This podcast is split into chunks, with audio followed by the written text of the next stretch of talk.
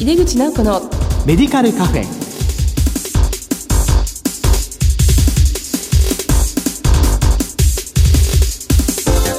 こんばんは。帝京平成大学薬学部の井出口直子です。井出口直子のメディカルカフェ。この番組は医療を取り巻く人々が集い語らい情報発信をする場です。今日は秋分の日でしたね。皆様良い休日を過ごされましたでしょうか？さて今月の特集テーマは食能を発揮する薬剤師の将来像です。この後ゲストにご登場いただきます。お楽しみに。入れ口直子のメディカルカフェ。この番組は武田手羽の提供でお送りします。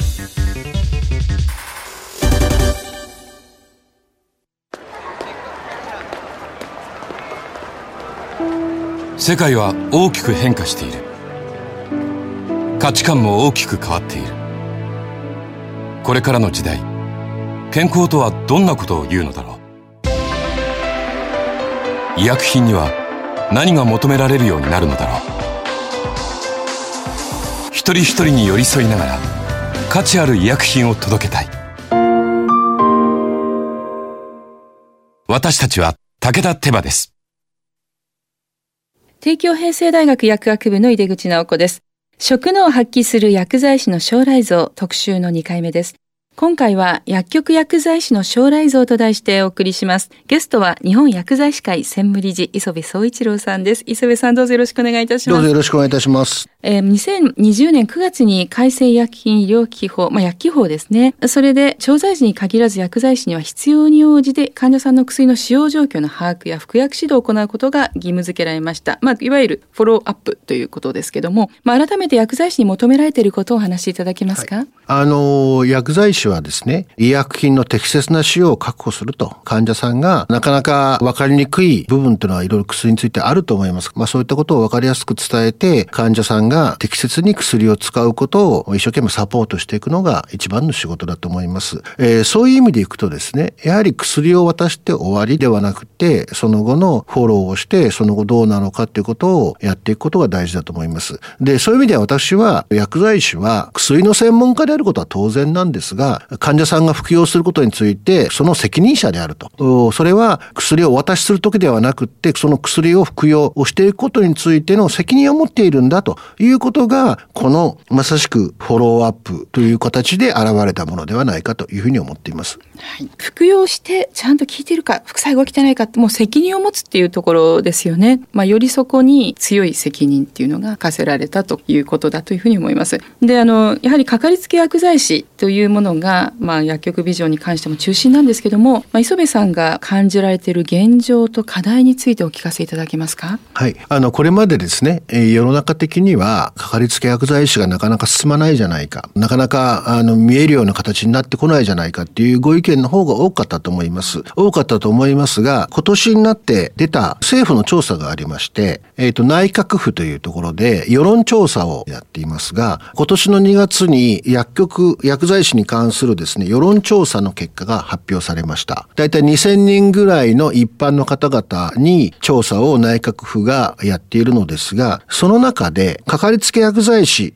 当然薬局も決めてるし、かかりつけ薬剤師も決めているっていう方が7.6%。それから薬局は一つに決めているけれども、かかりつけ薬剤師は決めていないという方が18.4%おられました。7.6プラス18.4で26%の方が、まあ、いつも薬もらいに行くところはかかり薬局を持ってますよっていう方が平均的にいました。特に70歳以上になりますとその割合が非常に増えまして、薬局も決めてるし、かかりつけ薬剤師も決めているっていう方が15.4%。それから、かかりつけ薬剤師までは決めてないけど、薬局は一つに決めているという方が29.8%おられました。合わせると40数パーセントまで行きまして、まあ去年の10月に調査をした結果なのですが、実はまあ少し進んできたんじゃないかなというふうに思ってます。で、この前の年にかかりつけ医の調査がありまして、かかりつけ医を決めている方が、だいたい52%ぐらい、全世代平均でいまして、で、先ほど言ったかかりつけ薬局っていう見方でいくと26%。25%。ですから大体、まあ半分ぐらい。かかりつけ医に比べると半分ぐらいですが、かかりつけ医に非常に長くかかりつけ医を持ちましょうっていう活動をしてきて52ですので、まあそういう意味では、まだまだ歴史の浅いかかりつけ薬局っていうものの普及について、この数年少しうまくできてきているんではないかなというふうに思ってございます。で、ただまだまだどこも決めてないという方もかなり多くおられるので、まあそういった方々に、やっぱりかかりつけ薬局を持っていただいて、自分が飲んでる薬をきちっと見てもらうということが大事なことはまだまだ普及啓発しないといけないと思いますが、それなりに進んできたのではないかなというふうに思ってございます。はい、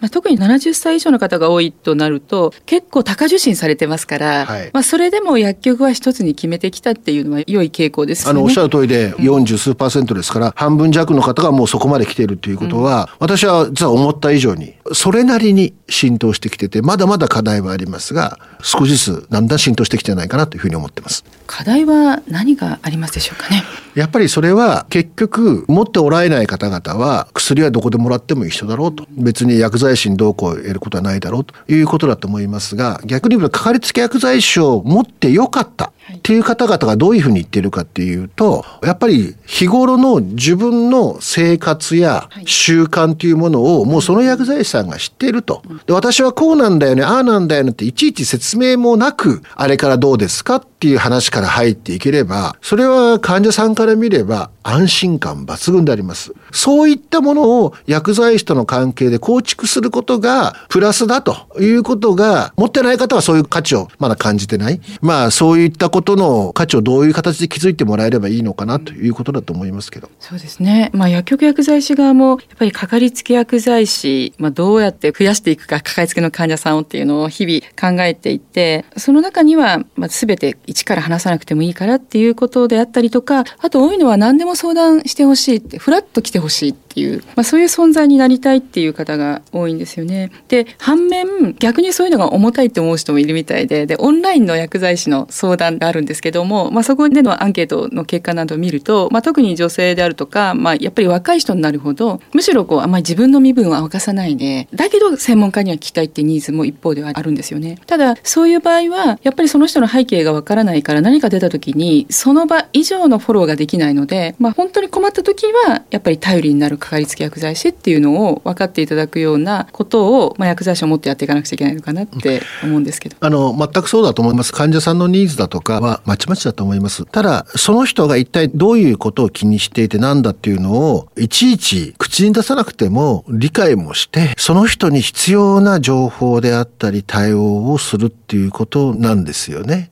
やっぱりそういうのっていうのは別に薬局だけじゃなくていろいろな事業者に本当はあって、そういうことをやってくれた方はみんなそこに来られる方はファンになるんですね、その人たちの。で、一番の根っこは、その人を治してあげたいってことだと思うんですね。その人が薬をもらってるってことは病気を持っているわけですから、その病気をどうやったら治してあげられるのか、自分の力で一体何をしてあげられるのか、まあそういったことを一生懸命考えて、その人に全身全霊を傾けていく。そういったことが多分患者との信頼関係を生み、そういったものが患者さんに伝われば、常にやっぱその薬剤師が私のかかりつけの薬剤師だと言ってもらえるようになるんじゃないかと思うんで、ある意味でやることは当たり前のことだと思いますが、まあそういった点について、まだまだできてない部分があるということも認めないといけないと思いますし、まあそういった努力を一人一人の薬剤師がしていかないといけないだろうなというふうに思ってます。はい。当ですね別に薬が欲しくて来てるわけじゃなくて健康になりたくて来てるわけですからそ、ね,、こに寄り添っていくということですよね。はい、そうだと思います。はい。まあ地域臨携薬局の認定制度が8月1日から始まったわけですが、この背景にある問題を改めて教えていただけますか？はい、あの地域連携薬局は地域包括ケアを支える薬局というふうに言ってもいいと思います。で地域包括ケアというのはまあある意味で概念ではあるのですが、やはり住み慣れた地域で生涯を全うできるようににですね。その住まいを中心に医療やそれから介護それから生活支援といったものを、その地域に住みながら関係の方々がみんなで支えていくっていうモデルなわけですね。で、そう考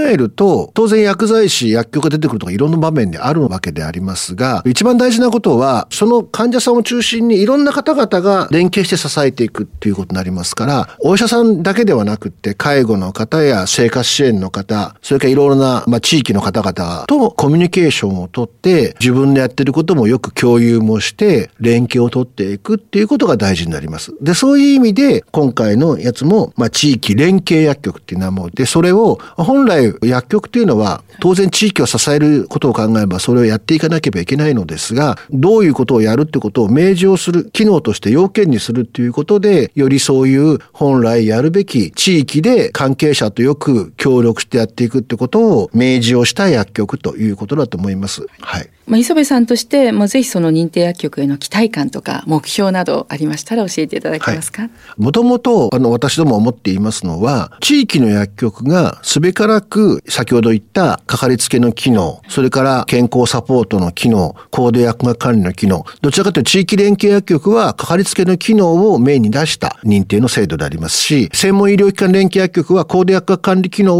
を前面に出した薬局群でありますが、もともと薬局は健康サポートの機能も含めて、そういった機能を持っていかなきゃいけないということで、別に認定を取る取らないに関わらず、そういった機能を皆が薬局という形で、え看板を出す以上を果たしていくってことが大事で、で、それを、まあ、わかりやすくする。地域住民の方にも見やすくする。で、自分たちが何をやったら、そういうことができているっていうことの一つのメルクマールなのかっていう意味で、僕は認定の要件っていうのは分かりやすくていいと思いますから、まあそういった意味で、本来薬局っていうのは目指すべき姿はこういった機能を持つことでありますから、そういった方向にこの認定薬局の制度が含めて進んでいけばいいと思ってますし、それから目標についてもですね、先ほど地域包括ケアを支えていく薬局ってことを申し上げたので、地域包括ケアというのは中学校区を一つ念頭に置いております。大体中学校区が日本全国で、えー、1万件弱なんですね。で、それで当面の目標としては、我々としては、その中学校区、地域包括ケアの単位で1から2と言っていて、そうすると1万5千ぐらいを一応念頭に置いて整備をしていきたいというふうに思ってますし、それから高度薬学管理をですね、専門医療機関連携薬局に関しては、特に最初がんで始まりましたので、がんの拠点病院が全国だいたい400。これだいたい3次医療圏単位での議論なのですが、つまり県単位、都道府県単位ということなんですが、それで400ぐらいありますので、その400のうち、その1拠点病院に2つぐらいは欲しいなと思って、800ぐらいっていうのを一つ念頭に置おいて、当面の目標としては、そういった数を日本全国に整備をしていきたいと。日本全国ではそういったボリューム感を一応イメージして、地域でどういうふうに落としていくのかってことだと思ってます。はい。まあ、ところでですね、この医療費膨張の問題もありまして、ジェネリック薬品が患者さんに、まあ、かなり浸透しましたですよね。まあ、よく薬剤師は患者さんから先発品と同じなのかとこう問われることがあるんですけども、まあ、ジェネリックは基本的に特許が切れてから製造しますので、成分が同じでも添加物はジェネリック薬品で異なりますよね。でも、ただだ最近では添加物まで全く同じものもあって、それをオーソライズドジェネリックとも言われているわけですけども、このオーソライズドジェネリックについてはどのようなお考えがありますか？はい。あの、私はジェネリック問題については、厚労省時代から人が言うとジェネリックの伝道師っていう人もいたんですが、薬剤管理官の時もそうでしたし、その他の場面でも、ジェネリック医薬品をちゃんと浸透させていくことが大事だと。で、なんでかっていうと、やはりメーカーのいろいろな情報提供が MR って形の訪問がなくても、薬をきちっと使えるような薬剤師医師のやり方っていうのも大事だと思ってきたわけなんですが、その上でちょっと今の最近のちょっと問題について私も自分としては急ぎすぎたつもりはないんだけれども、なかなか生産が追いつかないような状況になってきているのは非常に私、じくじたる思いがあるので、私としては大変反省をしているのですが、オーソライズジェネリックの話で申し上げると、私は本来のジェネリックのあり方ではないというふうには思います。ただ、医療者の方々からいけば、もともとジェネリック始める時もいろいろあったのですですが、やっぱり使い慣れた薬、使い慣れたメーカーでの薬は、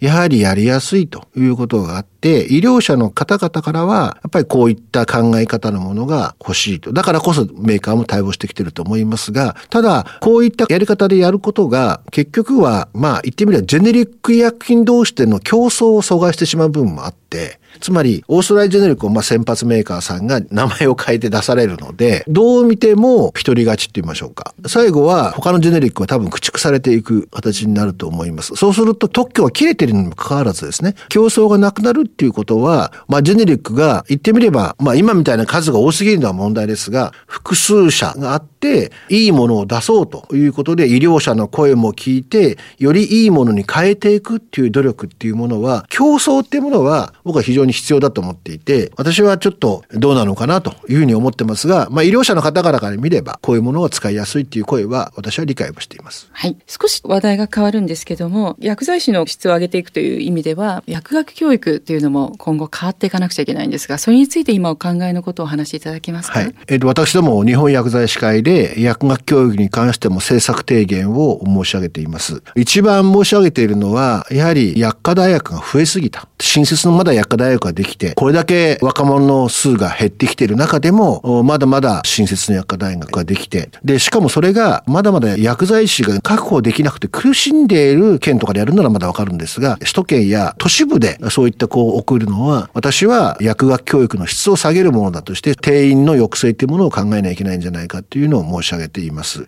で、その上でもう一つはですね、4年生と6年生の問題で、えー、まだまだ4年生と6年生を持たれている薬科大学が多いのですが、やっぱり薬学っていうのは、薬剤師免許を取れてこそ薬学だと思うんですね。薬剤師免許取るだけが仕事ではないんですが、薬剤師免許が共通の基盤にあって、社会や研究活動、その研究者になる上でも薬剤師の免許を持って、そうでないと医療の現場に入っていけないということがありますので、医療の現場のいろいろな臨床的に起こるクリニカルクエスチョンをきちっとリサーチとして捉えてやっていくっていうことが大事だと。そういう意味では僕は6年4年の一体的な薬学教育というものを薬剤師免許を基盤とした社会研究活動をやるためのものとして考えていかなきゃいけないだろうと。それからあとは今の実務実習って問題。やっぱり実務実習っていうのはいい言葉ではないなと思っておりまして、やはり物から人へってことを申し上げましたが、実務を覚えるっていうことも大事ではありますが、患者さんをきちっと見る、そういう意味での臨床実習っていうものを卒前からきちっとやっていく。どうやってこの患者さんのケアをやったらいいのかっていうことをやる。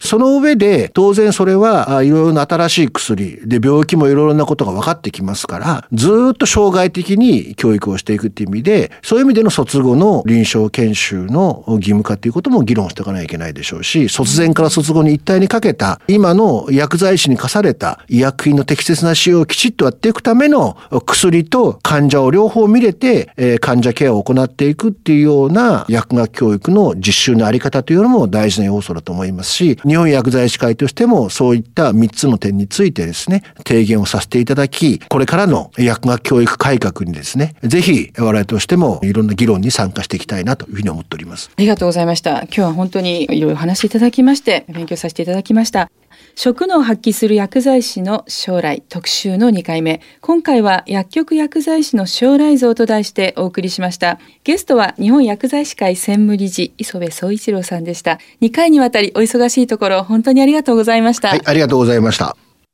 世界は大きく変化している。価値観も大きく変わっている。これからの時代、健康とはどんなことを言うのだろう。幅広いラインナップで信頼性の高い医薬品をお届けします。一人一人に向き合いながら、どんな時でも健康を咲かせる力を。私たちは武田手羽です。